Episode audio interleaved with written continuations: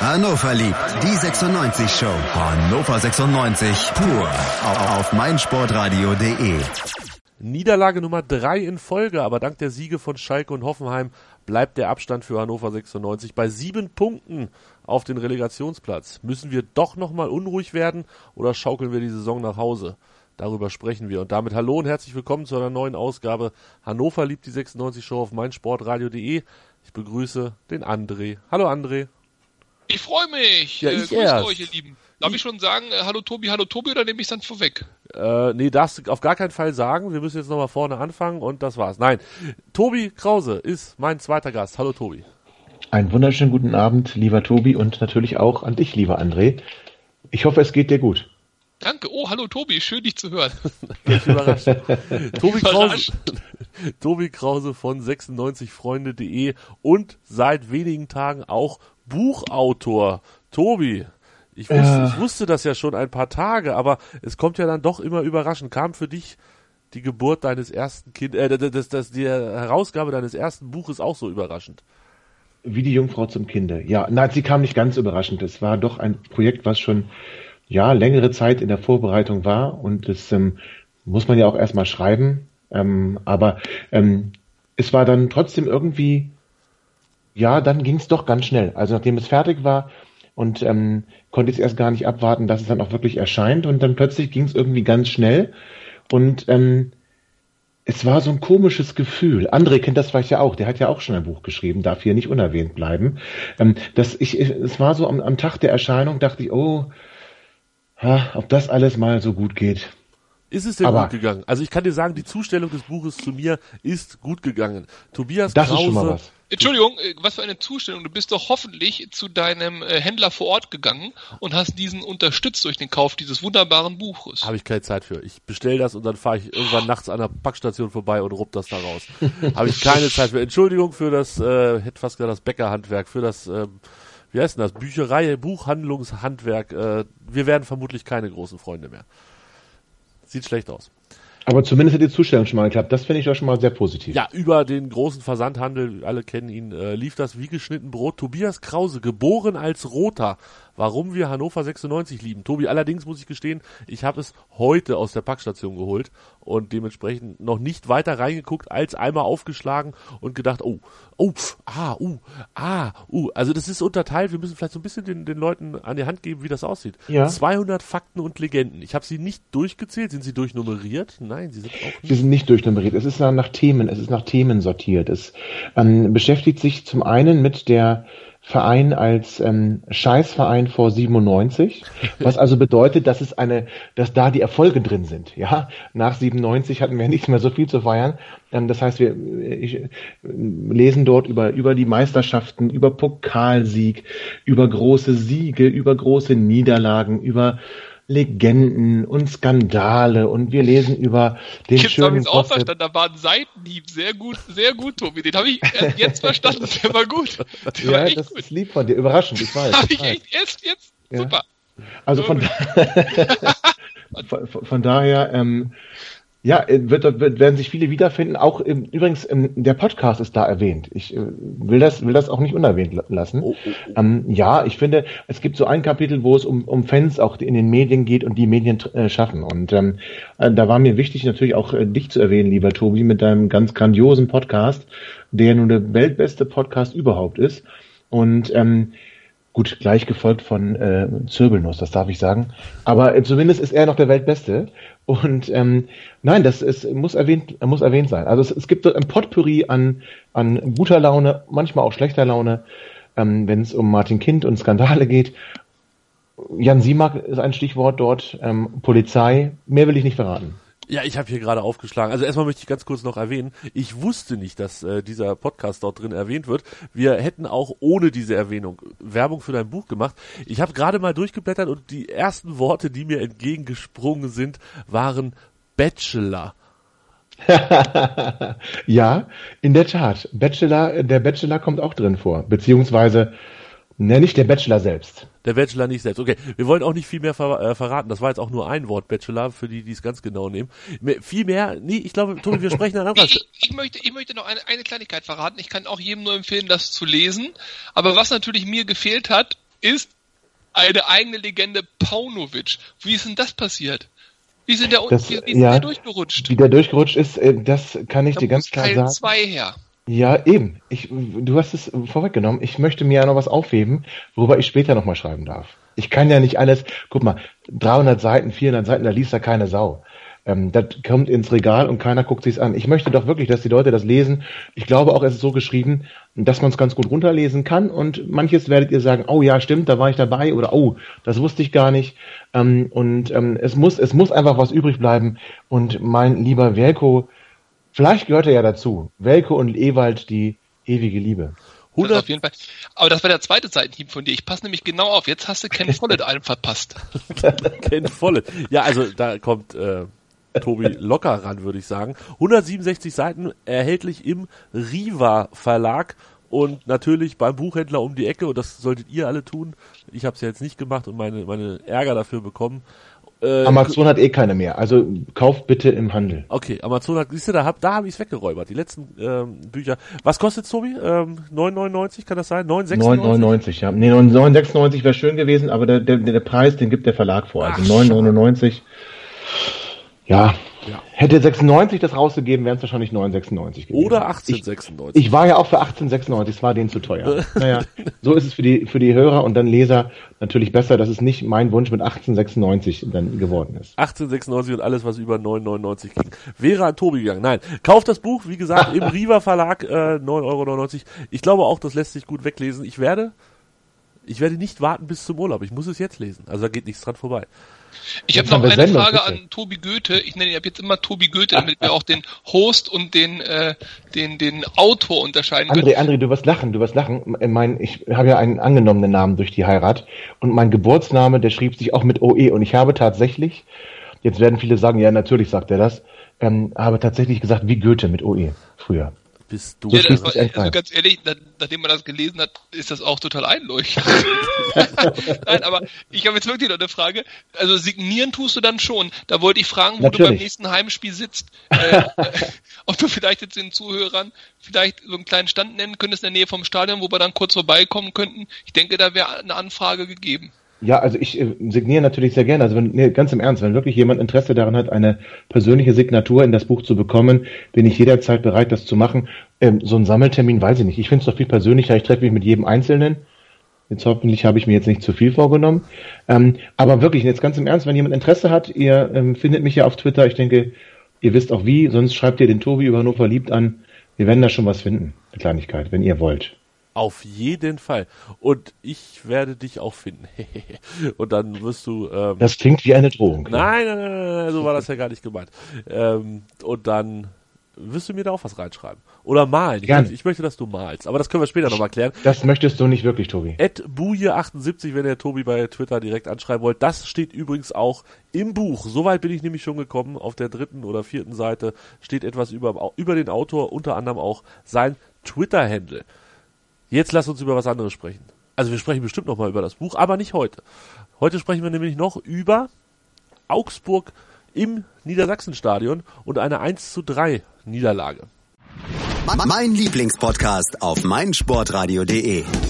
Hallo, hier ist Tobi von Hannover liebt die 96 Show auf meinsportradio.de. Die Roten sind wieder in der ersten Liga und wir sprechen natürlich weiterhin jede Woche über das aktuelle Geschehen rund um Hannover 96. Wenn dir gefällt, was du hörst, freuen wir uns sehr über eine 5-Sterne-Rezension bei iTunes.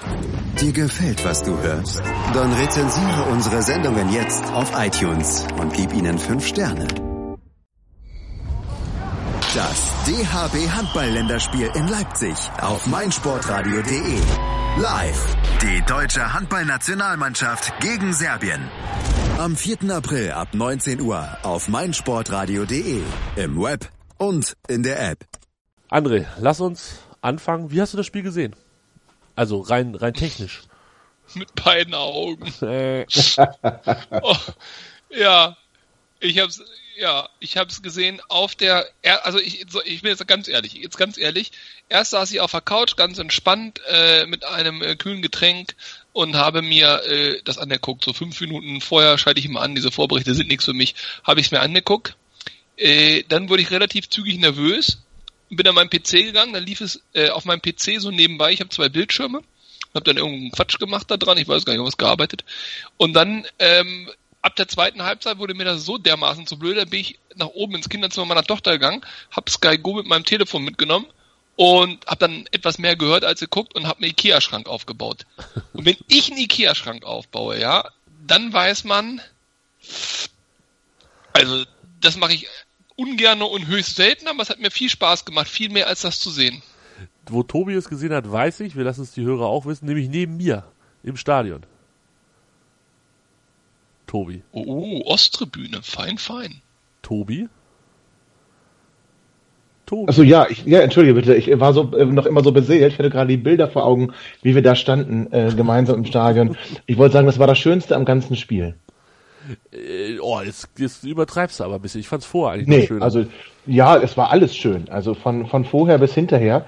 Aber das Spiel selbst äh, hat ein bisschen gestört jetzt irgendwie auch. Also unbenommen muss das das Schönste am ganzen Spiel gewesen sein. Sonst wäre das ein echter Disk gewesen. so, jetzt, jetzt pass auf. Wir haben die Aufstellung ja auch zusammen, glaube ich, äh, erfahren. Baccalords, Korb, Ostscholek und Schwegler raus. Ja. Sané, Albonos, Bebu und Klaus wieder rein in die ganze Geschichte. Ähm, da gibt's mehrere Sachen, die sich mir mit einem kleinen Fragezeichen ähm, ergeben. Albonotz rein für Ostscholek. Tobi, kann man grundsätzlich ja. mal machen. Ostscholek war jetzt die letzten Wochen nicht so, dass man sagt, der muss unbedingt spielen. Na, und Albonos ist ja auch die Alternative, äh, die, die offensive Alternative. Da hat ja Tim auch letzte Woche ähm, bei uns im, im, im, im Blog einiges darüber geschrieben. Also Albonos ist wirklich ähm, die offensivere Variante und die Idee kann ich nachvollziehen, dass man sagt, man versucht dann die linke Seite nochmal zu stärken, indem man den Miko Albonos ähm, dort bringt, der auch mal für eine schöne Flanke sorgen kann. Es ist halt nur doof, wenn ähm, du verteidigen musst. Ja, dann hast du mit Miko Albonos und auf der anderen Seite Oliver Sorg. Hei, hei, hei. Das ist natürlich nicht die große Absicherung, die du da hast und das zeigte sich ja dann auch, ich sag mal, relativ schnell im Spiel. Ja, aber also, also bevor jetzt hier, ich möchte das gleich vorwegnehmen, ne? Ich bin heute ganz friedlich, aber wenn hier einer den Sorg annölt, ne, dann, dann werde ich aber spitz. Den Nein, der beste Freund von Kajubi wahrscheinlich jetzt. Der Albernotz würde ich sagen, okay, also wenn ich mir die, den Eckball kurz vor der Pause angucke, kommen wir gleich zu zum 2-1, da muss ich sagen, also Nee, also das, nee, also nee, da kommen wir gleich zu. Aber den Sorg, und da kommen wir direkt zu wahrscheinlich, weil das ja im Prinzip die erste Szene ist. Nee, Leute, da können wir dem armen Sorg aber bitte nichts unterstellen hier.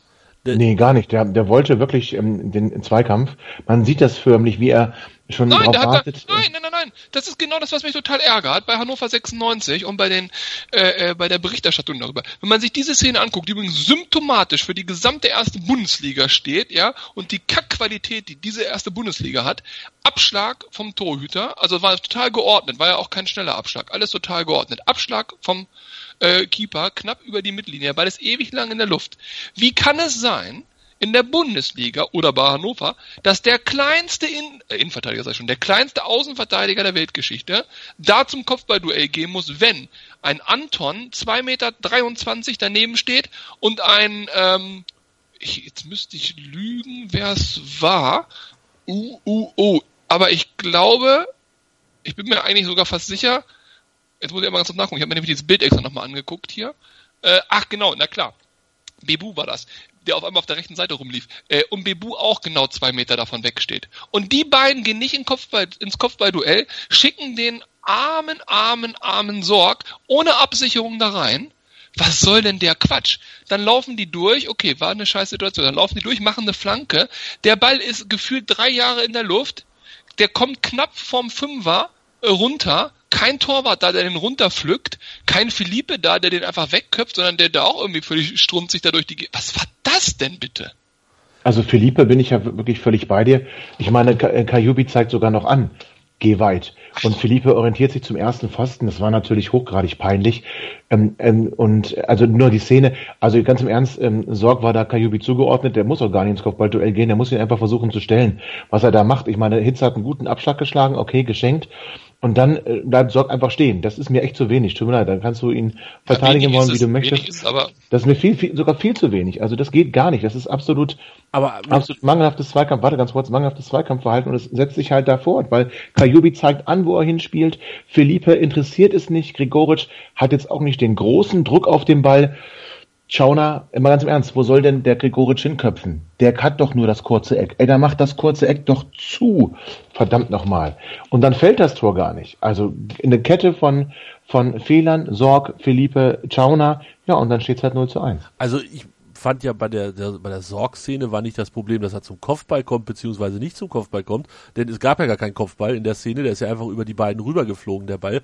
Und ich glaube, selbst wenn Sorg 1,96 Meter Salif Sané Maße hätte, hätte er den nicht gekriegt, weil der war nämlich so weit drüber. Äh, das Problem bei der Geschichte war doch, dass äh, Sorg sich dann nicht umdreht und hinterherläuft, sondern sich umdreht, erstmal in die Mitte guckt, welcher Innenverteidiger den Bock hat, da rauszurücken, merkt, ach, da rückt gar keiner raus und dann entschl sich entschließt, hinterher zu laufen. Und da war Kajubi natürlich schon über alle Berge. Berge.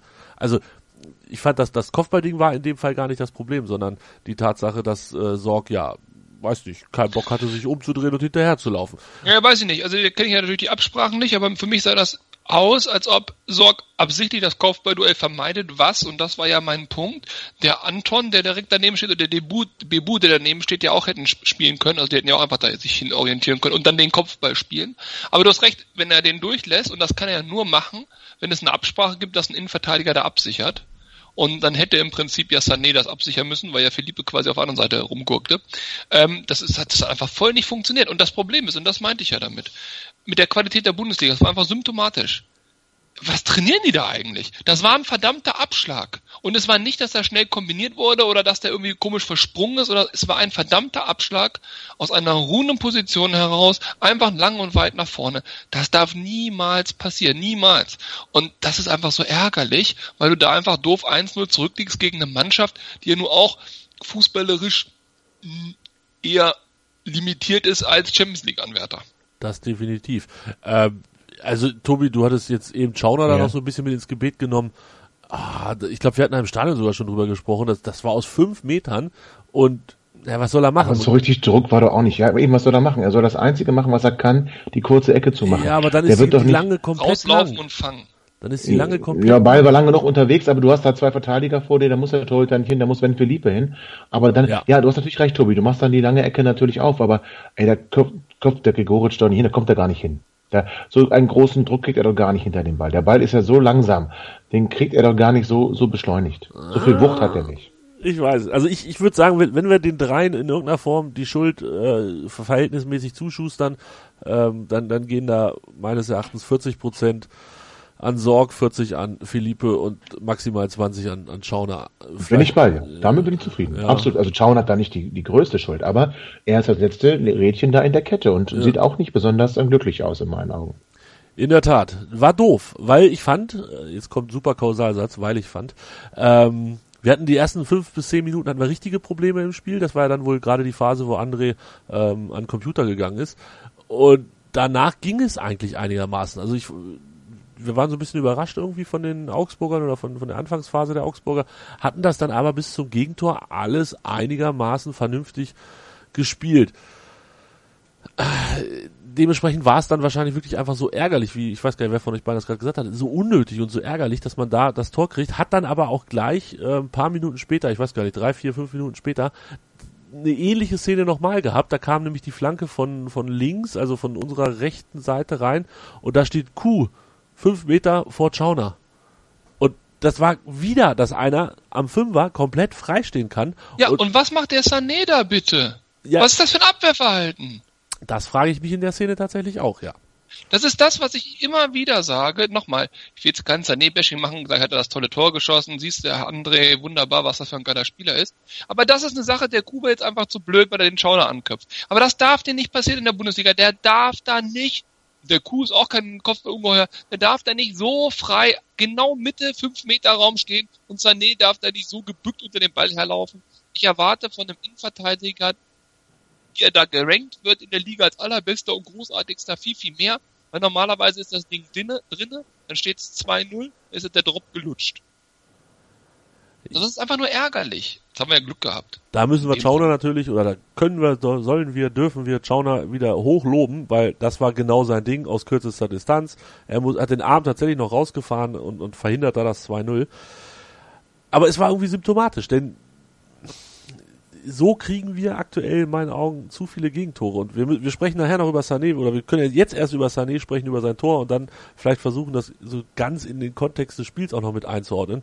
Ähm, das Tor war Bombe. Also da sind wir uns, denke ich mal, alle einig und selbst André wird getanzt Ja, haben, als er das gesehen hat. Ja klar, schickes Ding. Ne, schick gemacht, technisch gut, genau so musst du den treffen. Ich frage mich zwar, was der da macht an der Position, aber war super. Ne, Er war auf dem Weg zurück, habe ich mir gesagt. Also für mich sah das so aus. So, er, okay. er, ne, es kam ja die Flanke von Klaus und er war vorne, sollte Kopfballtor machen, kommt nicht ran und ist auf dem Weg zurück, merkt der Ball kommt zu ihm und schießt dann aus, ich weiß gar nicht, 18, 19 Meter, hält er da drauf und das Ding schlägt unten rechts ein. Das war, das war mega schick gemacht und wirklich Hut ab. Hat mich persönlich auch sehr gefreut. Ähm, aber vielleicht irgendwie nochmal über Sané, Tobi.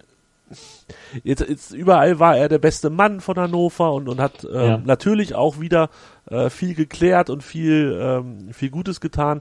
Aber wenn wir das 1-0 angucken, wenn wir uns die Szene angucken, äh, die fast das 2 zu 0 geworden wäre, ähm, dann die Szene, wo es das 2-1 fällt, da gibt es ähm, auch wieder den Kopfball aus 5, 6, 7 Metern. Das ist eigentlich ist das alles Sané-Land. Also ähm, da muss er, da muss er doch irgendwie da sein, oder? Ja, ich, ihr fixiert euch da sehr auf Sané. Ich finde einfach, wir hatten ja auch vor dem Spiel kurz gesprochen, Tobi, und gesagt, ne, wie schön, dass Philippe und Sané wieder zusammen sind. Das sah ja Anfang der Saison ganz gut aus. Und genau das Gegenteil war jetzt der Fall. Ich ähm, finde, man hat ihnen angemerkt, dass sie längere Zeit nicht mehr nebeneinander, miteinander gespielt haben. Und Sané hatte sicherlich nicht seinen besten Tag, aber ähm, für mich war es, war es klar Philippe, äh, der da in, in, in beiden, in beiden Situationen unglücklich äh, agiert und schlecht aussieht. Und Sané, Nee, ich, nee, es ist beides Male, zwar auch Sané-Land, aber halt auch Philippe-Land. Und ähm, ja, in diesem Fall war es für mich dann eher Philippe, den ich hier ähm, kritisch beäugen möchte. Sa- Weniger den Salif Sané. Vielleicht kann er nicht alles machen. Also er hat äh, sieben Kopfballduelle gewonnen, ähm, Philippe eins. Er, vielleicht kann er einfach nicht überall sein, der Sané. Da kann er ja auch nicht, deswegen hat er ja auch einen Nebenmann. Äh, und, und, und Ah. noch zehn andere äh, Mitspieler mit, außer sich. Warum war das Also denn nicht, warum war das nicht Elis, Tobi? Ähm, Elis hat es ja jetzt von der Startelf auf die Bank, auf die Tribüne innerhalb von zweieinhalb Spielen geschafft. Äh, der war gar nicht im Kader. Ich bleibe weiterhin dabei. Äh, da ist was, da muss was vorgefallen sein, weil ich fand, leistungstechnisch gibt es keinen Grund, den Bengel ne, mit, mit einem kurzen Zwischenstopp auf der Bank direkt auf die Tribüne zu verbannen. Ja, oder Verletzung oder äh, äh, irgend sowas in die Richtung, Grippe, nicht fit, keine Ahnung. aber das kann man dann kommunizieren. kommunizieren. Ja, Aber völlig komisch sehe ich absolut wie du. Aber nochmal ganz kurz äh, zu Sané, was, was mir aufgefallen ist, die letzten zwei Spiele, es ging gegen Frankfurt, also da habe ich es bewusst wahrgenommen, ging gegen Frankfurt los, kann aber auch mit Felipe dann zu tun haben. Und jetzt ging es eben weiter mit Augsburg. Äh, der spielt wieder Vogelwild, läuft überall rum. Ich möchte ihm das aber gar nicht zum Vorwurf machen. Das muss ja eine taktische Anweisung vom Trainer sein. Oder von wem auch immer. Äh, Mannschaftskapitän auf dem Platz oder so. Denn er hat das vorher nicht gemacht. Und er hat es früher schon mal gemacht. Und jetzt macht er es wieder. Das heißt, er, und es muss ja irgendeine Anweisung geben, was ich was Spieloffensiver, schalte ich ins Offensivspiel ein oder macht da den Raum offensiv von links dicht. Ich habe keine Ahnung. Aber ihr müsst mal darauf achten, was der wieder für einen Bewegungsradius hat. Da müsste man jetzt mal so eine Heatmap rauszaubern. Der ist wieder überall und nirgends. Und dadurch, dass er überall und nirgends ist, ist er halt manchmal im entscheidenden Moment eher nirgends als überall. Und dann haben wir eben die Lücken. wir sprechen von Sané. Ja, ja, Der, absolut. ge- der hat gegen Frankfurt nicht gespielt. Nein, deswegen fiel's mir da ja auf. Ach so. Aber komm jetzt nicht mit Fakten, bitte. Äh, und, und die, Nein, die das meine ich ja. die Da, da Heatmap fiel's vom mir ja gerade Sané auf. kann man sich ich ja habe das vorher nicht so wahrgenommen. Ähm, Sané spielte relativ konstant die letzten Spiele, also unauffällig, äh, der- ist ja, der ist ja unser auffälligster Spieler, aber der spielt relativ unauffällig, ja, macht er keine Böcke mehr, worüber ich mich sonst immer aufgeregt habe, tont aber auch vorne nicht wirklich rum, außer jetzt bei Standards. Und bei dem Frankfurt-Spiel ist mir das massiv aufgefallen, weil er eben gefehlt hat. Und deswegen habe ich extra jetzt drauf geguckt. Und jetzt auf einmal wieder bei dem Augsburg-Spiel fängt er an, und das hat man wirklich gesehen, sich auf den ganzen Platz zu verteilen. Also, Also- auch bei vielen Offensivaktionen war der Anspielstation. Relativ spannend fand ich das zu sehen und ich habe es überhaupt nicht verstanden, warum. Also ich habe mir die äh, Heatmap von ihm angeguckt. Ähm, ich weiß nicht, müsste das nicht so, genau so aussehen von dem rechten Verteidiger, rechten Innenverteidiger? Das ist quasi ein, ein Da ich Balken. sie jetzt nicht sehe, weiß ich ja, ein Balken vor dem 16er bis zur Mittellinie. Da ist am meisten los und drumherum so ganz bisschen klar, wo er halt mal ab und zu rumläuft. Also äh, whoscored.com, da kann man sich das angucken. Ich finde, das ist jetzt nicht ungewöhnlich und klar, er war dann zu den Ecken vorne, das sieht man auch, logisch. Ähm, und hat einmal hinten links offensichtlich was geklärt, da hat er sich vielleicht ein bisschen verlaufen. Aber sonst sieht das irgendwie für mich nach einer ganz normalen Innenverteidiger-Geschichte aus, die er da hingelegt hat. Aber ähm, können wir uns ja vielleicht dann nochmal angucken bei Zeiten. Sané bleibt weiterhin spannend, wird aber auch das neunt letzte Spiel jetzt gewesen sein, glaube ich, äh, in dem wir über Salif Sané sprechen. Vielleicht weinen wir in den nächsten Spielen danach ihm noch ein bisschen hinterher, aber ich glaube, er ist quasi weg. Ja, 2-1 ähm, haben wir gekriegt kurz vor der Halbzeit. Und das war kacke und unnötig. Denn ich fand, wir hatten nach dem Gegentreffer, glaube ich, sogar noch die Chance, Klaus, wenn mich nicht alles täuscht, zum 2 zu 1 selber machen. Und dann, ja, es war eine Ecke, die zu weit geht und dann ähm, flankt, ich weiß gar nicht, wer war es denn? Äh, flankt wieder Kajubi? Ich glaube wieder Kajubi. Äh, Kajubi war es, ja. Äh, flankt den Ball wieder rein und dann an, an den 5-Meter-Raum und da steht wieder einer und, und steht frei. Da war ich wirklich, äh, da war ich stinkig. Da war ich wirklich stinkig, als ich das gesehen habe. Ich habe es auf dem Fernseher erst hinterher gesehen, ähm, beziehungsweise auf Tobis Handy. Das ist so unnötig. Aber auch mega schlecht verteidigt, bitte. Also ich meine, äh, es gibt ja nur zwei Möglichkeiten. Entweder du bleibst auf der Linie stehen, ähm, oder aber du rückst sofort, wenn du merkst, der Ball ähm, kommt nicht direkt aufs Tor, rückst so raus, dass du den Katscher abseits stellst. Was machst du? Unsere Jungs auf der Linie bleiben erstmal, Kajubi schlägt die Flanke und dann rennen sie weg. Also ich meine, im Moment der Ballabgabe dann anfangen wegzurennen, ist natürlich, ja, ich will mal sagen, nicht die beste Idee ähm, ich würde am Samstag habe ich und äh, würde ich auch wieder andere Worte verwenden. Ähm, und dann ist natürlich Katscher blank wie nur irgendwas und hat aus fünf, sechs Metern ja nun gar keine Probleme, den nach einer für ihn gefühlten halben Ewigkeit mal wieder in ein Tor, ein Tor zu erzielen. Ähm, oh, das war so eine bittere Einladung. Also Kajubi darf den Ball da im 16er schon gar nicht bekommen, darf dann da nicht flanken und dann darfst du auch nicht den Katscher da stehen lassen nach dem Motto, ach, der macht sowieso nichts. Ja, das, das war einfach ja fast schon ähm, dilettantisch. Fast schon dilettantisch. Aber das Rauslaufen das nochmal ganz kurz früher, früher, André, früher, André. Ja, aber, aber das, Aus, das Rauslaufen sieht natürlich deswegen beschissen aus. Und da würde ich sogar denjenigen, die da gestanden haben, das war einmal Philippe und ich glaube, das war Füllkrug, aber das, äh, da bitte jetzt nicht drauf festnageln, äh, sorgen auf jeden nicht Fall. Nicht auf der Linie, nicht auf der Linie. Auf der Linie waren die beiden. Die beschissen im 5-Meter-Raum rum, das liegt aber daran, weil Albernotz auf der Linie klebt wie sonst was. Und genau. der ist derjenige, der, ist es. der sozusagen alle genau. rausschieben muss, weil sonst ist ja das Abseits komplett aufgehoben. Und das verstehe ich nicht. Ich meine, der war ja Nationalspieler, der hat eine WM hinter sich, hat in der Europa League gespielt, der hat genug Bundesligaspiele, der muss die Erfahrung haben, auch wenn er jetzt vielleicht mal ein paar Spiele nicht gemacht hat. So ein Abwehrverhalten geht nicht, weil die nicht bei der Sache sind. Das, das erkennt man kurz vor der Halbzeit. Nicht bei der Sache. Du musst da sofort vom Pfosten weg. Der ist gestellt, Bebu ist dran, Fossum ist im Zweikampf mit Kajubi, der kann da nicht schießen. Da musst du sofort rauslaufen. Da brauchst du auch auf nichts warten, gar nichts. Oh. Damit stand es 1 zu 2 zur Halbzeit und ich würde sagen, wir sprechen gleich über die zweite Halbzeit. Der dritte internationale Berlin Cup im Goalball auf meinsportradio.de. Live. Sieben internationale Teams kämpfen um den Titel. Vom 28. bis 30. April täglich ab 9 Uhr auf meinsportradio.de. Im Web und in der App. Ja, hallo, hier ist Jörg Sievers von Hannover 96 und ihr hört meinsportradio.de. Hören, was andere denken auf meinsportradio.de. Übrigens haben wir eine neue Website. Schau vorbei und entdecke die neuen Features. So, zweite Halbzeit, Jungs. Ich fand, es war besser. Es war besser Was? als die erste Halbzeit. Bin ich zu? Auf jeden Fall, lag ja. es am Bierkonsum, dass ich mir das schön getrunken habe, oder äh, war es tatsächlich besser, André? Nee, es war deswegen besser, aus meiner Sicht, also das Spiel war wirklich schlecht, muss man fairerweise sagen. Es war qualitativ schlecht. Sehr viele Stockfehler, Passfehler, Taktikfehler, technische Fehler, aber es war Bundesliga. Aber ähm, was besser war, Hannover ist zu Abschlüssen gekommen. Die waren zwar nicht alle Gold, aber es gab immerhin Abschlüsse.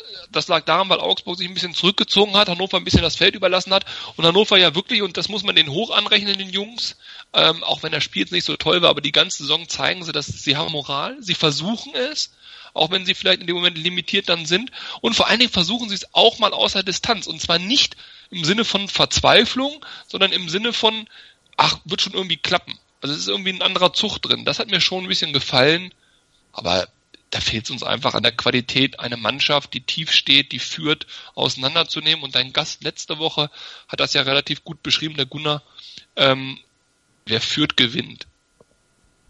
Wer führt, gewinnt. Ja, wir hatten 11 zu 6 Torschüsse in der zweiten Halbzeit, Tobi. Das war quasi so ein bisschen. Aber es war nicht wirklich zwingend, oder? Ja, also, das ist jetzt Erinnerst du dich jetzt an eine Chance, wo wir gesagt haben, oh, jetzt aber. Das ist Ich jetzt, nicht. Das ist jetzt die spannende Frage. Äh, vielleicht fangen wir erst mit der ersten Frage an. Äh, wie haben wir es hingekriegt, Verzeihung. dass wir, ähm, dass wir wieder ein bisschen mehr Zugriff aufs Spiel hatten, dass wir mehr Chancen hatten oder mehr vom Spiel hatten? Schwegler kam für Sorg zur ja. Halbzeit. Ähm, Du sagst es gerade. Gunnar, du hast es gerade angesprochen von niemalsallein.de, dort steht es auch relativ gut beschrieben. Ich war erst ein bisschen irritiert, wenn man Sorg rausnimmt und wenn man mit Albonotz, Philippe, Sané und Sorg spielt, dann Sorg rausnimmt und Schwegler bringt. Wie lösen wir das mit der Abwehr? Und das ist bei niemalsallein.de relativ gut beschrieben. Ähm, sie haben es so gemacht, dass wenn wir im Ballbesitz waren, ist Anton quasi wieder zurückgefallen in die Viererkette und wenn Genau. Augsburg im Ballbesitz war, ähm, hat Anton dritten Innenverteidiger gespielt und Klaus ist nach hinten gefallen. Klaus im eigenen Ballbesitz turnte dann wieder irgendwo andersrum, so ein bisschen, bisschen weiter offensiv und mittig und so. Aber wir haben dann quasi gewechselt zwischen Fünferkette in der Defensive und Viererkette, wenn wir selber den Ball haben oder im Angriff sind. Ähm, das ist dort nochmal ganz nett beschrieben, das kann man nochmal nachlesen. Äh, Ich fand, das war ganz gut, Tobi, aber Ja, das, äh, wir haben ja in der ersten Halbzeit überhaupt gar kein, kein Bein ähm, am Boden bekommen im, in der Mitte des Spielfeldes. Also das Zentrum gehörte komplett den Augsburgern und wir hatten da wirklich Probleme, obwohl wir viel versucht haben, durch das Zentrum zu spielen, äh, da, da vernünftig Bälle auch an den Mann zu bekommen. Und ähm, das zeigte sich auch darin, dass ein Ivar Fossum mit, ähm, ich glaube, knapp 17 Prozent äh, Zweikampfquote und ein Waldemar Anton da auch nur knapp über 30 einfach sich nicht durchsetzen konnten im Zentrum. Und dann ist natürlich ähm, Pirmin Schwegler ähm, genau die richtige Wahl. Unabhängig davon, wie löse es in der Defensive. Das Hauptaugenmerk lag darauf, wie kriege ich Zugriff auf das Spiel im, in der Mitte des Platzes. Und das haben wir mit Pirmin Schwegler ganz gut hinbekommen. Augsburg hat sich vielleicht auch dann ein bisschen zurückgezogen, aber Pirmin hat, hat ähm, 96 wieder mehr Struktur und ähm, Konstanz in den Aktionen oder Konstanz gegeben, hat dann auch ähm, Zweikämpfe gewonnen, die sonst in der ersten Halbzeit verloren wurden im Zentrum und hat das in meinen Augen dann ganz gut gemacht und ähm, dafür gesorgt, dass wir viel Ballbesitz dann generiert haben. Nur unser Problem war, dass wir nicht so richtig zwischen die Linien gekommen sind. Wir sind nicht, haben keine Wege gefunden, die, die, die Verteidigung da auszuspielen. Wir waren da ein bisschen zu statisch und ähm, hatten, hatten keine zündende Idee. Und weil nur der Ballbesitz alleine macht es dann nicht. Ich bin übrigens überrascht, dass wir so viele Torabschlüsse hatten, weil ich erinnere mich, gut, im Süden sieht man vielleicht nicht so gut, ich erinnere mich an nicht so viele Szenen, aber sie waren wahrscheinlich auch nicht so sonderlich ähm, gefährlich. An Bebu erinnere ich mich mal. Ähm, aber, also, Pirmin Schwegler hat es geschafft, dass unser Spiel mehr, mehr Kontur und mehr Struktur bekommen hat. Und das war, das war ein guter, ein guter Schachzug. Und hinten war es nicht weiter dramatisch, wie wir da verteidigen, weil Augsburg tatsächlich wenig dann fürs Spiel getan hat. Haben sie tatsächlich auch. Du hast gerade Ivar Fossums äh, Zweikampfswerte angesprochen. Ich würde gerne eine andere Statistik von Fossum noch ansprechen. Passquote. 96 Prozent. ja, Verdammt. ich. Ja, Entschuldige, ich, ja, ich, Ich wollte einen Quiz draus machen, verdammte Ja, Axt. ich, äh, ein, so, eine so geile Zahl, absolut. Du hast so recht. Ja, aber ohne Scheiß, also 96 Prozent, jetzt unabhängig davon, dass es 96 ist, ähm, finde ich unfassbar viel für einen Ivar Fossum. Das, Gut, müsste man sich halt angucken, ob es Vertikalpässe waren oder nicht, ne? Also ich meine, äh, hintenrum und seitwärts kriege ich auch 96 Prozent im Zweifel hin. Ja. Entscheidend ist ja der Pass nach vorne. Wie hieß das früher da bei der letzten WM? Dieses, wenn man Spieler überspielt, da war da so kein Name. Ach, irgendwas mit Pack Packing, oder so. Packing, Ja. Packing-Wert. So. Genau. Irgend sowas. Also das ist natürlich schon äh, der, der Risikopass in Anführungszeichen, der, der eben auch mal abgefangen wird. Der kann ja im Zweifel dreimal daneben gehen, bei dem einen Mal ist es eben der entscheidende. Aber Fossum ist aus meiner Sicht gar nicht so der Faktor gewesen. Für mich ist der Faktor die Einwechslung von Schwegler, stimme ich absolut zu. Für mich der Königstransfer in dieser Saison, bester Spieler. Wenn der nicht auf dem Platz ist, ein absoluter Qualitätsverlust, steht fast eine andere Mannschaft auf dem Platz. Und wir sind, und jetzt haltet euch fest, es kommt das Outing am 14.3. von mir. Wir sind Klaus abhängig. ja, das ist unfassbar. Ich, also, also es tut ja weh, das zu sagen, aber im Moment ist es wirklich so, wenn der Klaus gut spielt, sehen wir gut aus. Wenn der Klaus so lala spielt, sehen wir so lala aus. Und wenn der Klaus nicht gut spielt, sehen wir nicht gut aus. Erste Halbzeit aufgrund der Aufstellung hatte Klaus keine Schnitte gesehen. Ihr habt es gerade gesagt, die Zweikämpfe äh, unserer in Anführungszeichen zentralen Mittelfeldspieler und äh, der wenige Ballbesitz dort haben ihn einfach nicht glänzen lassen, haben ihn nicht in Szene gebracht. Und dann ist er aus meiner Sicht ein bisschen wieder in diese, ah, was ist das, hängende Spitze, so eine leichte Zehnerposition, falsche Zehn. Ich erfinde jetzt die falsche Zehn. Und dort hat er eigentlich, finde ich, ganz gut gespielt und das krönte er, er auch mit diesem einen Abschluss aus 18 Metern, den der Hitz dann quasi zur Seite weggefaustet hat. Also, wir sind echt klausabhängig. Tobi, sind wir klausabhängig? Ein bisschen schon, ne? Ein bisschen schon. Also das ist aber auch eine Entwicklung, die wir, die wir in der letzten Saison ja schon ein bisschen ähm, gesehen haben, die wir in, im Laufe dieser Saison auch noch mehr gesehen haben, haben ja auch sehr bedauert eigentlich alle, dass Felix Klaus sich dann entschieden hat, in der zweiten Liga beim VfL Wolfsburg zu spielen. Ähm, aber das hat sich jetzt zeigt sich tatsächlich, dass äh, wir viel viel abhängig sind von Felix Klaus, aber auch von Ilas Bibu. Ähm, wir wir brauchen die Ideen der beiden, wir brauchen die Schnelligkeit der beiden, wir brauchen die ja die die trickreiche Art der beiden und, ähm, und Felix Klaus einfach noch, weil er mehr im Köcher hat. Also sein Spiel ist kompletter als das von Ilas Bebu. Ähm, deswegen sind wir in der Tat sehr Klaus-abhängig, weil wir auch sonst wenig Kreativität haben. Wen haben wir denn sonst für das, für das Spielerische, für die Überraschungsmomente? Da haben wir doch auch sonst keinen. Ähm, ein Sarin Basé fällt mir da vielleicht noch ein, ähm, aber der kann ja nicht, oder? Ja, genau. Ähm, aber ich meine ja grundsätzlich, ein Sebastian Mayer bringt es in der Bundesliga nicht. Also da, da musst du dann auch abhängig von Felix Klaus sein, weil du einfach keine Alternative hast. Kenan Karaman. Ah, ja, oh, jetzt, oh, stimmt, habe ich fast, nee, äh, du lachst, aber Richtig. eigentlich hat der es auch drauf. Du hast recht, die Anlagen hat Kenan Karaman auch. 25% aller Dribblings im Spiel von beiden Mannschaften kamen von Bebu, nämlich 5. Insgesamt 20 in dem Spiel. Da siehst du, wenn einer mal was macht, dann ist es Bebu. Ja, der war sehr unglücklich. Problem, ne? also, aber sehr unglücklich in seinen Aktionen. Genau, das ist das Problem. Du musst halt, du bist darauf angewiesen, dass da mal auch was bei rausspringt. Also nee, aber das, nee, nee, nee. Also Bebu war gut. Das Problem ist, äh, Tobi Goethe hat das jetzt äh, angesprochen. Der Bebu wir sind auch Bebu-abhängig, aber Bebu-abhängig sind wir in dem Moment, wo wir führen oder gegen eine Mannschaft spielen, die das Spiel macht, die den Ball hält, wo wir im Prinzip diese Konter setzen können. Da ist Bebu Gold wert. Wenn er da schnell durchgeht, die Abwehrspieler da äh, voller Angst und Schrecken nicht mehr nach offensiv nach vorne rücken, weil sie Angst haben, überläuft sie. Das ist gut. Da funktioniert der Weltklasse, der Junge. Aber wir sehen doch, oder ich zumindest habe das Gefühl, gegen Mannschaften, die tief stehen, weil sie gegen uns führen oder die uns den, äh, den, Ball überlassen, da erinnere ich mich zum Beispiel an das Hamburg-Spiel oder so, äh, da, da kann der nix, weil das nicht sein Spiel ist. Da kann er auch nichts dafür, ist auch gar nicht böse gemeint, aber da ist der relativ, da, da ist der so wertvoll wie Hane gegen Augsburg, möchte ich sagen. Oh ja, Harnik. Du kannst aber auch Flanken schlagen, hätte ich fast gesagt. Äh, Übergänge. Irgendwer wollte mir neulich erzählen, dass, dass die Bremer Harnik für sieben Millionen kaufen wollten vor der Saison. Tobi, erinnerst du dich an dieses Gerücht? Ja, ja, ich erinnere mich, war das, war das wirklich vor der Saison? Ja, auch. War Oder nicht war im Winter, Winter sogar auch nochmal? Also so ein kleiner Vorstoß, um den Klasse zu halten mit dem äh, Goalgetter? Ich hätte gedacht, das war vor, aber egal. Auf jeden Fall dieser Betrag, sieben oder acht Millionen oder was da für Zahlen im Raume waren, ähm, ja gut, da war, uns, war unser Aufstiegsgarant, ne? Da war, hat, hat auch zu Beginn der Saison viel getroffen. Also ja. grundsätzlich kann ich das schon, auch wenn er relativ alt ist, ich kann das, ich kann den Wunsch, ihn zu verpflichten, dafür auch Geld zu bezahlen, kann ich nachvollziehen. Wobei wir jetzt natürlich eher den Martin Harnik aus Stuttgarter Zeiten kriegen, ne? Ja. Ähm, der mit, der mit wenig Vertrauen, der mit wenig Spielpraxis ausgestattet, eben diese Dinge nicht mehr zu tun vermag, die er vorher mit verbundenen Augen gemacht hat. Und so ein bisschen für mich der Bruch in der Saison von Martin Harnik war wirklich ich schieße ihn mal aus zwei Metern übers leere Tor auf den Bökelberg. Also das war so ein bisschen der Bruch in der Saison und danach kam von Martin Harnik so gut wie gar nichts mehr. Ist und das sehen wir jetzt halt. Jetzt haben wir den, jetzt haben wir den Martin Harnik, wo die Stuttgarter uns vor einem Jahr schon sagten, boah, den werdet ihr noch verfluchen. Aber wir setzen ihn ja auch nicht mehr so ein wie in der zweiten Bundesliga, muss man ja auch mal fairerweise sagen. Ja, gut, klar, jetzt hast du also, aber auch natürlich Konkurrenz im Kader, ne? Ja, wen denn? Du hast Bebu in der Offensive, du hast einen Jonatas, ähm, du hast und ein Füllkuck trifft plötzlich. Also das sind ja Dinge, die hatten wir letztes Jahr nicht. Ja gut, dann das darf man ja nicht. Dann machen wir das nächste. Jetzt hast du mal eine schöne Flanke geschlagen. Jonatas, Nummer 9, äh, 64. Minute eingewechselt. Größter ah. Transferflop der Geschichte von Hannover 96 nach Paunovic. Nee, das war, Den kannst du nach Paunovic, genau. nee, der, kommt noch. Jonatas kommt noch.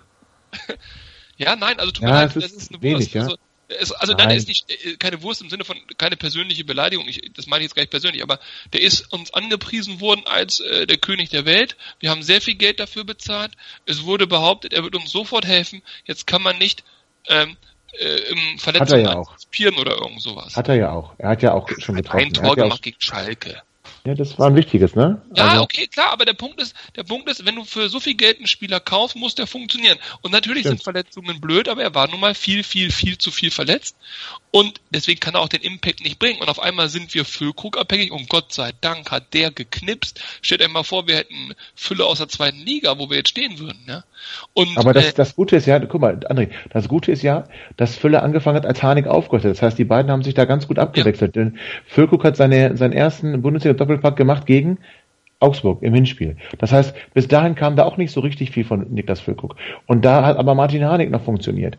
Und, ähm, oder zumindest teilweise funktioniert. Und wir hatten noch einen, einen Jonatas, der halt auch mal ein Tor gemacht hat. Und das, das, du hast völlig recht, wenn, wenn Füllkrug dann nicht angefangen hätte zu treffen und das andere wäre genauso eingetreten wie jetzt, nämlich dass Harnik nicht mehr trifft, dass Jonatas nicht kann, weil er verletzt ist, dann hätten wir hier ein ernsthaftes Problem und dann würden wir darüber reden, dass wir hoffen, dass, ähm, dass wir noch irgendwie 16 erreichen.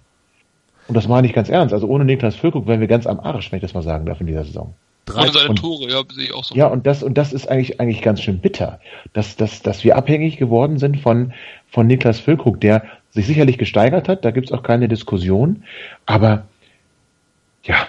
Also wir machen halt trotzdem Niklas Füllkrug. Wir machen ein bisschen das, finde ich, was Paderborn gemacht hat unter Breitenreiter. Gut, der Kader war sicherlich nochmal qualitativ schwächer besetzt. Habe ich Samstag auch gehört. Habe ich Samstag auch gehört. Du. Ja, und wir sind auch nur Aufsteiger, obwohl wir natürlich einen Bundesliga-Kader hatten und haben. Das ist mir klar. Aber trotzdem als Aufsteiger kann nur das Ziel sein, Klassenhalt. Und da sind wir ja durch die Hinrunde äh, relativ unproblematisch aufgestellt. Aber also das soll jetzt nicht negativ sein, das, das klingt schon wieder so, aber wenn wir uns die Bundesliga mal angucken, wir haben eine absolute äh, Sondersituation mit dem ersten FC Köln und äh, Hamburg die beide wirklich so dermaßen unter Wert spielen und auch so dermaßen wenig Punkte haben, dass wir mit unserer aktuellen Punktezahl ja, also fast schon gerettet sind, möchte ich mal sagen. Also da müssen sie jetzt echt ja doch viel, viel, viel passieren.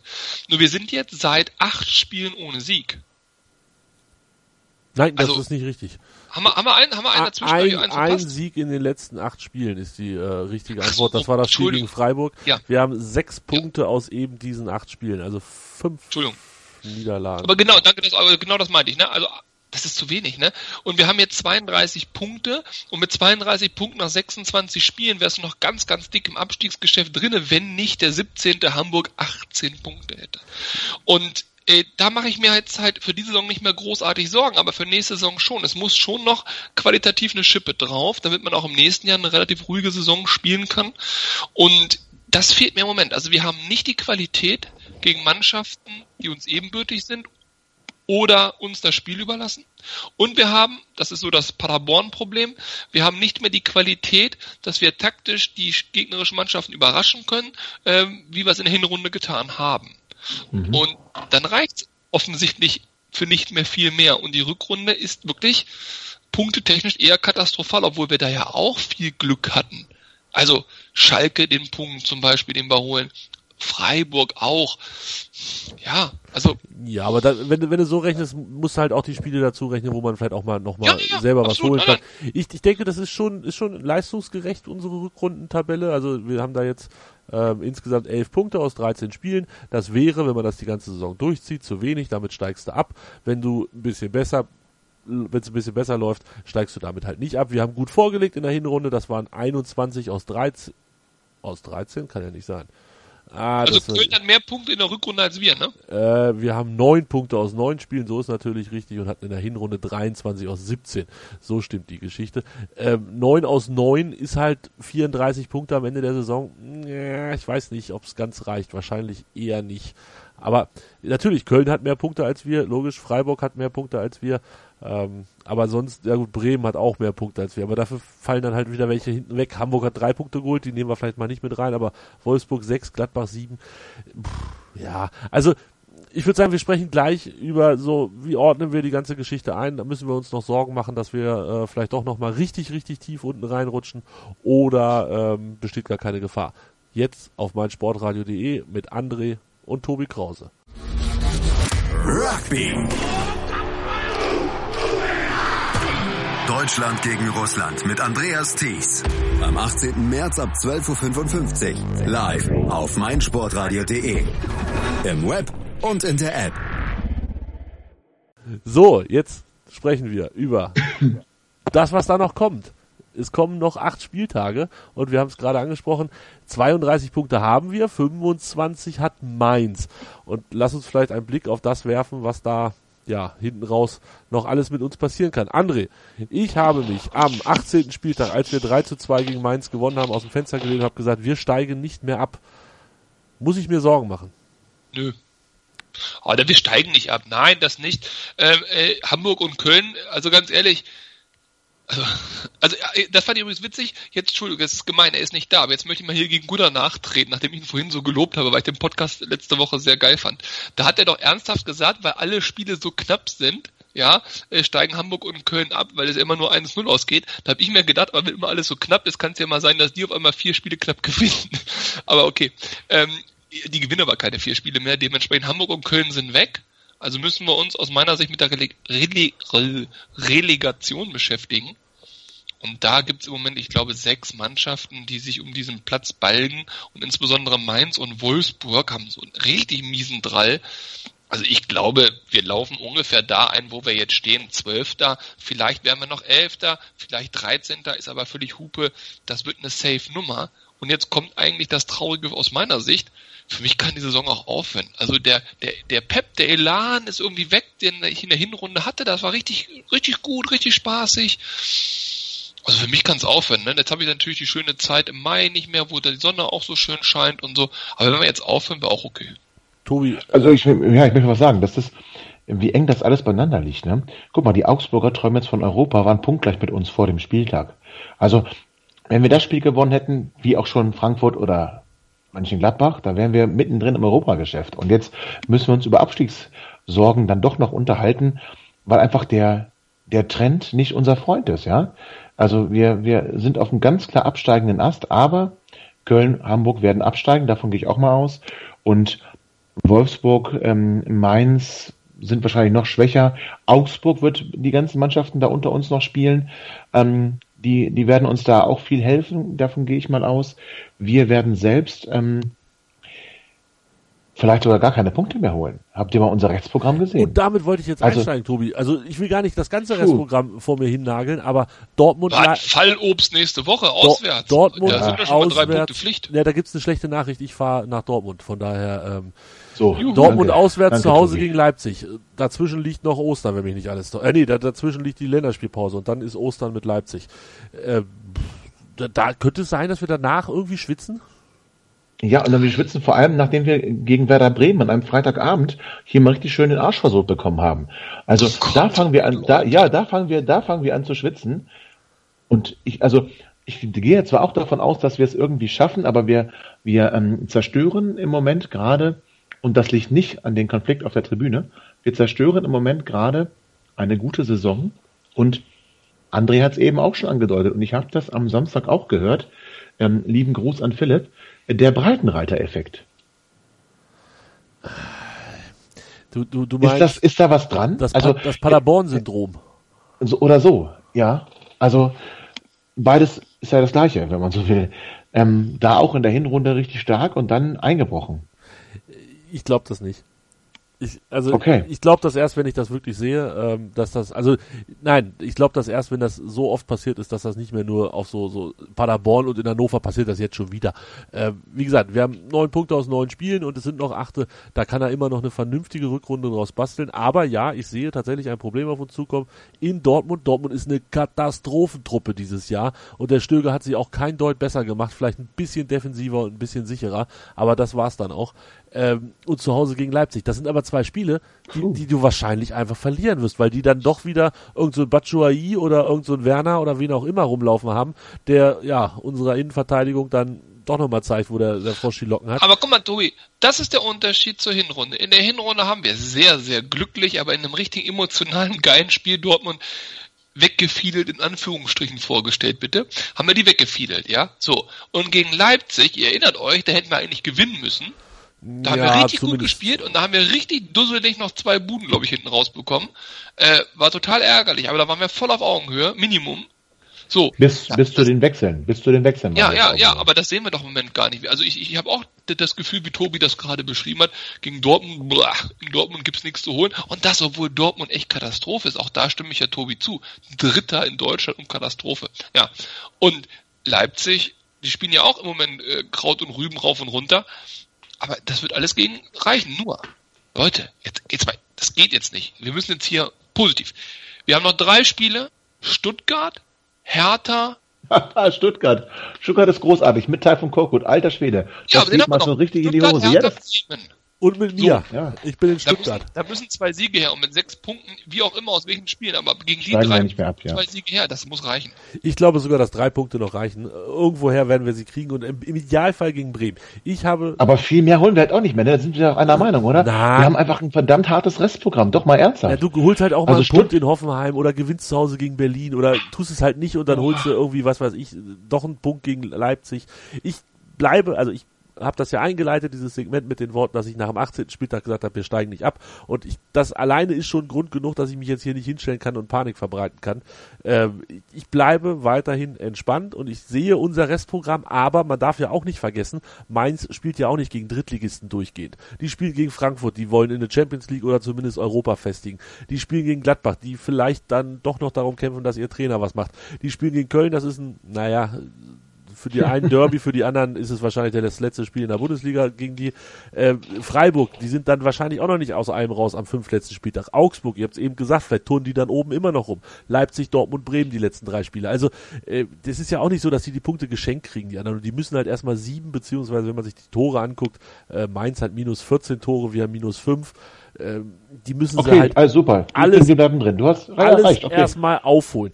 Ich bleibe ruhig und in dieser Sendung werde ich nichts anderes behaupten, bis wir mit Pauken und Trompeten auf dem Relegationsplatz stehen und uns dann Nein, doch noch und dann niemals. doch noch die Relegation aber, aber nicht, aber nicht aufgrund eigener Stärke jetzt noch Nein, raus. Und ich nein. glaube, weil die anderen auch so schwach sind. Also Gesamtkonstellation. Ich, ich denke halt wirklich, wir werden nicht mehr so viele Punkte holen und das wird auch ein blödes Gefühl sein, dann irgendwie ähm, aus der Saison rauszugehen und wird nicht die Euphorie anfachen, ähm, die hier eh nicht existiert. Also Ja, aber das- wird schon.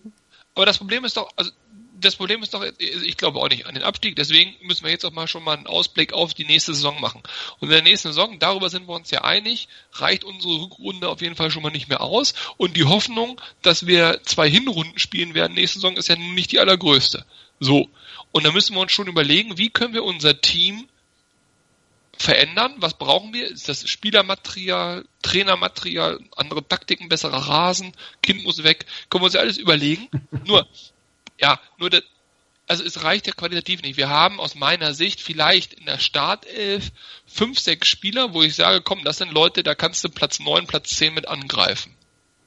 Und wenn die fit sind, reicht das vielleicht auch in der schwachen Bundesliga. Aber ansonsten haben wir auch viele Spieler, die seit längerem ihre ähm, pf, Schuldigkeit ist jetzt der falsche Begriff, aber die ihre, die ihre Tauglichkeit, nichts mit dem Abstiegskampf zu tun zu haben, echt schuldig geblieben sind. Und da bin ich halt gespannt. Und dann erzählt Tobi ja hier jede Sendung, ist das letzte Spiel von äh, Sané. Ja, wenn der auch noch weggeht, was nun? Ja, dann wir, müssen wir uns einen neuen, neuen Talking Point überlegen, über den wir hier jede Und dann, Woche. dann, dann die 96-Fans erzählen mir Marvin Baccalord, äh, wäre die große Hoffnung und der müsste mehr spielen. Ö. Also, Ivar Fossum, ein, ein unfassbares Talent, hat zwei gute Spiele Rückrunde gemacht, den sehen wir ja schon als den nächsten Messi, der uns nächste Saison quasi in der Liga alleine hält. Das ist alles Mist. Felix Klaus abhängig, haben wir gerade aus Versehen resümiert, tut mir immer noch leid dafür. Der ist auf einmal in, in Wolfsburg, der ist auch schon weg. Boah, Ja, Prip, also- wir haben keine Ahnung, was mit Prip sein wird, mit seinem Kreuz. Ich hoffe das Beste für, für, für Prip, wo ich vor dem nicht so viel gehalten habe, aber ich hoffe für ihn das Beste. Aber nach zwei Kreuzbandrissen kommst du dann auch nicht äh, zurück wie Iron Man. Nee, Manuel Schmiedebach, wo- lebt er noch?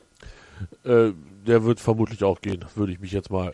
Ja, ist das nicht schade? Ich werde das niemals vergessen. Äh, bei der Seitenwahl, blau oder gelb, beide scheiße, wie es bei der Aufstiegsfeier war.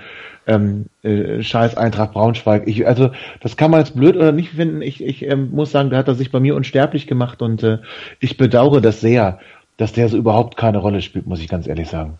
Ja, und dann müssen wir uns überlegen. Dann, wenn wir uns den Sturm angucken, Bebu, klar, ist gesetzt, aber der ist ja kein typischer Stürmer, der ist ja quasi so ein Flügelangreifer, sage ich mal. Aber dann haben wir ja Ben Shop, Hat der es äh, gezeigt, dass wir mit dem und 15 Tore rechnen können? Nein. Füllkrug hat eine gute Saison gemacht. Ist ja die Frage, ist das jetzt ein Bundesliga-Füllkrug oder ein zweiter Bundesliga-Füllkrug, der ein gutes Jahr hatte? Offenbar das Beste. Harnik, was machen wir denn mit dem? Können wir den nochmal eincashen? Kommt der wieder zu seiner Form? Wird er wieder Fußballgott Harnik? Jonathas? Boah, hab ich ja persönlich. Bin ich ja. Liebe Hörer, so, liebe Hörer, ich hoffe, ihr habt alle fleißig mitgeschrieben, damit kennt ihr die Themen der nächsten sechs bis zwölf Sendungen schon. Das finde ich sehr gut. André, ich habe auch einfach mitgeschrieben und werde das dann ähm, stückchenweise immer wieder rauskramen, wenn es darum geht, wie wir uns in der Winterpause, in der Sommerpause für das neue Jahr so ein bisschen aufstellen. Ähm, vielleicht kommt ja alles ganz anders. Wir wissen es nicht. Aber Natürlich nicht, aber es wäre schön, wenn das jetzt ein bisschen in die Richtung geht. Wir müssen noch ein bisschen kurz über Dortmund sprechen. Das ist nämlich ähm, am Sonntag um 13, wann muss ich da sein? 30, glaube ich. 13.30. 13.30, bis dahin schaffe ich es nach Dortmund. Ähm, Bebu ist gesperrt. Ist mir im Stadion irgendwie untergegangen, äh, habe ich gerade noch mal gelesen. Bebu ist gesperrt, das heißt, der Trainer darf sich dann mal wieder was Neues ausdenken. Ich hoffe persönlich, dass er Eles wieder zurückbringt, unseren spanischen Innenverteidiger Eles. Ähm, Tobi, hast du noch andere Wünsche? Wie ersetzen wir Bibu und was machen wir mit Wie ersetzen wir Bibu? Ist ja viel schlimmer. Das ja. ist echt, das ist tatsächlich ein Problem. In die Schnelligkeit werden wir vermutlich brauchen. Und Dortmund ist in meinen Augen defensiv extrem anfällig im Moment. Wenn ich mir angucke, ähm, was dann über Topak da zusammenspielt und die anderen da im Verbund, gefällt mir das in keinster Weise und halte ich äh, offensiv für viel stärker als defensiv. Ähm, das heißt, wir müssen eigentlich ihnen, ihnen schön wehtun und mit schnellen, übervollartigen Angriffen, so ähnlich wie der Salzburg auch gemacht hat und vielleicht auch wieder machen wird am Donnerstag. Oder spielen die, ja, Donnerstag, ne? Genau, morgen. Ja, ja. Ähm, das heißt, ähm, das, das, das können wir doch versuchen ebenso zu machen. Jetzt fehlt uns aber eine Flügelzange. Wie ersetzen wir den? Ja, ich kann es dir gar nicht sagen. Harnik bleibt in der Startelf natürlich. Kommt wir nicht und Jonathas rum, kommt mit rein. Ja, kommen wir Bitte? nicht drum rum. Um Harnik. Nee, und Jonathas von Anfang an. Also wenn er fit ist, müssen wir. Jonathas muss jetzt auch was zeigen jetzt hier mal. Also der Batschuai auf der anderen Seite und Jonathas macht ihn einfach, zeigt ihm mal, wie es richtig geht. Aber so. auswärts in Dortmund, bei aller Liebe, wozu brauchst du dann Jonathas? Bebu ist gesperrt, können wir nicht ändern, aber den bräuchten wir da. Ja, haben wir aber nicht. Was willst du Nee, machen? ist mir schon klar. Also meine größte Hoffnung auf Dortmund ist, dass Aber Jonathas ist auch bullig, du. Jonathas ist bullig, der kann, der ist auch schön. Ja, genau. und dass die überhaupt gar nicht wissen, dass sie gegen Hannover spielen, dass sie das wieder als Trainingsspiel abwerten, weil die natürlich hoffentlich mit dem Kopf und allem völlig in Salzburg schon gedanklich sind, um dieses blamable Ausscheiden gegen diesen Ösi-Dosen-Club zu vermeiden. Nee, noch, das wäre noch, unsere größte Chance. Sagen, die sind ja dann schon ausgeschieden leider, ne? Also die sind hm. noch mit dem Kopf in äh, Salzburg, weil die ja am Donnerstag. Das ist der 15. Das ist ja morgen, ey. Was ja, erzähl ich denn? Das ist morgen. Ja, klar. Natürlich. Die kommen völlig erschöpft aus Salzburg wieder. So ist der Plan, weil sie Verlängerung gespielt haben und Elfmeterschießen und weiß der Geier was alles. Und äh, hm. ja, Jonathas wollte ich noch loswerden. Hat 10 Minuten gegen Gladbach gespielt, 15 gegen Frankfurt und 26 gegen Augsburg. Ich bin kein Sportdoktor, aber ich hoffe einfach mal, dass das jetzt reicht für von Anfang an und dann weiß ich nicht, über 70 Minuten. Und dann können wir vielleicht Harnik draußen lassen und uns irgendwas Defensiveres einfallen lassen. Das wäre so mein Wunsch. Aber ähm, wir sind ah, das nicht... ist defensiv. Ist, du hast ja recht. Aber nochmal, Dortmund ist für mich schwach hinten. Die haben schon ja. relativ viele Gegentore bekommen und und werden auch relativ leichter. Also das ist, ist ja wirklich schon erschreckend, wie schwach Dortmund zum Teil defensiv spielt und wie wenig da Zugriff auf die Gegenspieler ist. Wenn du dir, wenn du dich da versteckst dann spielen sie ihre Stärke nach vorne aus. Und ähm, ich bin genau anderer Meinung. Die müssen, wir müssen versuchen, da frech und kess aufzutreten. Nur wo die Geschwindigkeit herkommen soll, da bin ich mir jetzt noch nicht ganz sicher. Aber das wird sich der Trainer einfallen lassen. Ähm, ja. Und da werden wir, da werden wir mit überfallartigen Kontern, wir werden einfach äh, Mirko Stürmkas 10 Sekunden Taktik wieder anwenden. Wir warten, holen, den, holen uns den Ball und äh, kontern, was das Zeug hält und führen dann nach 15 Minuten schon 3 zu 0. Alle gucken sich an. Vergesst Tobi mir bitte nicht äh, um deine Sendung jetzt noch komplett zu sprengen und deinen Plan komplett zu zerstören, wollte ich an dieser Stelle nochmal das geile Kopfballtor von Per Mertesacker dann in Dortmund in der Nachspielzeit, ich glaube es waren 1-1 oder 2-2, nagelt mich nicht fest, einer der geilsten Momente äh, auswärts, die ich so mal miterlebt habe. Ähm, was sagen wir dazu? Das, das Thema wolltest du noch übergehen, oder? Nö, also ich habe tatsächlich, ich habe das Thema per Mertesacker natürlich hier stehen. Ich habe da auch am Sonntag hier auf meinsportradio.de mit Andreas schon in der MSR-WG gesprochen. Da könnt ihr euch das auch gerne nochmal anhören, was ich dazu gesagt habe. Ähm, ja, André, schieß los. Was liegt dir dazu auf dem Herzen? Nein, ich jetzt wirklich das nicht, äh, nicht, nicht, nicht sprengen, aber äh, ich, das betrifft uns ja so ein bisschen, weil wir ja, äh, ich sag mal, einen ehemaligen Hannoveraner bzw. gebürtigen Pattensinner haben und ähm, der ja nun ein sehr, sehr überraschendes äh, Interview gegeben hat, was den Zeitpunkt und den Inhalt angeht und äh, was ja sehr, sehr hohe Wellen auch geschlagen hat in unserer Sportberichterstattung und was mir zeigt, ähm, warum ich mich ein bisschen unwohl im Moment im, im Bundesliga-Fußball fühle. Man merkt das ja auch bei meinen Tweets, wenn ich so, so diese Kind muss weg und Ultra-Geschichte da immer rumpöbel. Ich, ich, ich, ich finde es wirklich teilweise nur noch grässlich, wie Fans, und damit meine ich jetzt nicht aktive Fans oder so, wie Fans sich, also Fans in Anführungszeichen, äu äh, äußern, kommentieren, twittern zum Teil. Ich finde es echt schrecklich. Diesmal die Hannover-Fans zum Glück nicht, aber oh Leute, ehrlich, also ich, ich tue mir im Moment schwer, mich mit Fußball auf den Rängen glücklich zu stellen oder zufrieden zu stellen. Und das nimmt mir auch viel Spaß äh, vom Fußball weg. Und das ist sehr, Aber sehr schade. Ist da nicht, ist da nicht, was Mike Hanke gesagt hat, auch über seine Zeit in Hannover noch viel schlimmer? Ja, das. das auch, ja. Also ganz im Ernst, das, das fand ich viel schlimmer, weil ich es damals genauso empfunden habe und ich war damals oben in dem Blog und ich kann euch nur sagen, wie sehr mich das aufgeregt hat, wenn da irgendwer dann auch gepfiffen hat. Auch bei Thomas Bredaric war das weit verbreitet. Ey, mein Gott, das sind unsere Spieler bitte.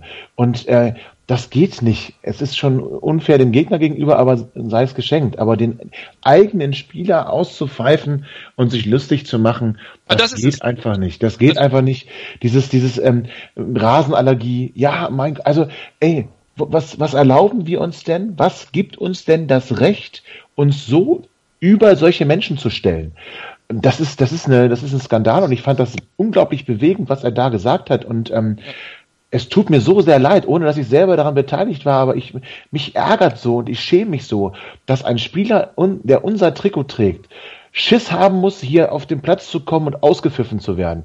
Das das will ich bei uns nicht. Ich will das Der Hanke hatte eine hohe Identifikation mit Hannover. Wie geil der abgegangen ist bei seinen Toren auch oder wenn andere Tore geschossen haben in der in der Abstieg in der Fastabstiegssaison. Ja. Hey, der wird hier ausgepfiffen und hat Schiss und nee, geht nicht. Ich will es ganz kurz noch, raus. weil das wahrscheinlich, also das von Mertesacker hat hoffentlich jeder gelesen, zumindest äh, in Zitaten. Ich würde gern das, was ähm, Hanke gesagt hat, nochmal ganz kurz vorlesen. Ich habe es zu meiner Zeit bei Hannover 96 erlebt. Die letzten anderthalb Jahre dort waren Horror für mich. Ich bin ab und ja. zu nach Hause gefahren und habe geweint, weil ich völlig fertig war, als ich im eigenen Stadion ausgepfiffen wurde. Ich wurde oft in der Stadt mit dem Kinderwagen von Fans angepöbelt. Das war schon nicht schön. Das war das, das ist widerlich. Das ist widerlich und das ist abscheulich. Ja, und jetzt kommen wir an den Punkt, weil ich den Bogen da so ein bisschen spannen wollte. Also gut, dass du das äh, an, angesprochen hast. Ähm, also ich finde es völlig legitim, wenn Fußballfans, auch wenn sie zwei Bier getrunken haben, ihren, ihren Frust und ihre Lust kundtun. Das kann Klatschen, Schreien sein, das kann auch mal ein, boah, du Blinder, den hätte meine Oma gemacht sein. Ich finde, das gehört sich auf den Rängen so, da ist, da sind die Fußballränge auch eine gewisse Schutzzone. Ähm, was aber gar nicht geht, ist, außerhalb des Stadions mhm. das zu tun oder es massiv zu tun. An der Schule bei unseren Kindern wäre es sofort Mobbing und da würde die Schulpädagogin kommen und die Sonderpädagogen und alles äh, klären und besprechen. So. Das ist das eine. Und das andere ist, es ist mir ganz egal, wie viel Geld diese Spieler verdienen. Es ist mir ganz egal, wie privilegiert die mhm. leben und es ist mir auch ganz egal, ob die einen Mietwagen haben oder nicht. Aber diese Spieler haben ein Zeitfenster, sie bezahlen viel mit ihrer Gesundheit und mit ihrer psychischen Gesundheit. Und wir, da muss man aufpassen, dass man nicht vergisst, dass hinter diesen Spielern, die da so ein Trikot mit einer Nummer tragen, wirkliche Menschen sind. Und es kann nicht sein, dass jemand angepöbelt wird was immer das jetzt sein soll. Es reicht ja alleine nur beim Essen angesprochen zu werden. Mensch, hast du wieder äh, den Elfmeter nicht reingeschossen. Das würde ja schon reichen, obwohl das ja kein Pöbel im klassischen Sinn ist. Dass die in ihrer Freizeit, ihrem Privatleben angesprochen werden, weil ihr glaubt nicht, wie stark das Einfluss auf einen Menschen hat. Da möchte ich ein persönliches Beispiel bringen. Es gibt für mich nichts Schöneres. Nichts Schöneres, als wenn meine Schüler mich auf der Straße grüßen. Ich finde das super, weil es mir zeigt, ey, ich habe ein gutes Verhältnis zu denen. Ich könnte mir das nicht vorstellen, wenn meine Schüler sich wegdrehen würden, absichtlich einen Umweg laufen, damit sie mich nicht grüßen oder sonst was. Das würde mir ein richtiges Stich ins Herz geben und meine Arbeitszufriedenheit, meine Lebenszufriedenheit komplett wirklich also angreifen. Und das ist ja echt harmlos. Wenn ich mir dann an, vorstelle, dass mich 56.000 irgendwo auspfeifen, mich auslachen, voller Häme überschütten, äh, ich nicht mehr mich in die Stadt traue, weil ich angepöbelt werde. Ey Leute, das kann doch alles nicht sein. Nein, das kann alles nicht sein. Und das war gut, dass wir das nochmal angesprochen haben und dass wir das auch, oder ja, dass wir das auch so deutlich gesagt haben, gibt es wenig hinzuzufügen, würde ich sagen.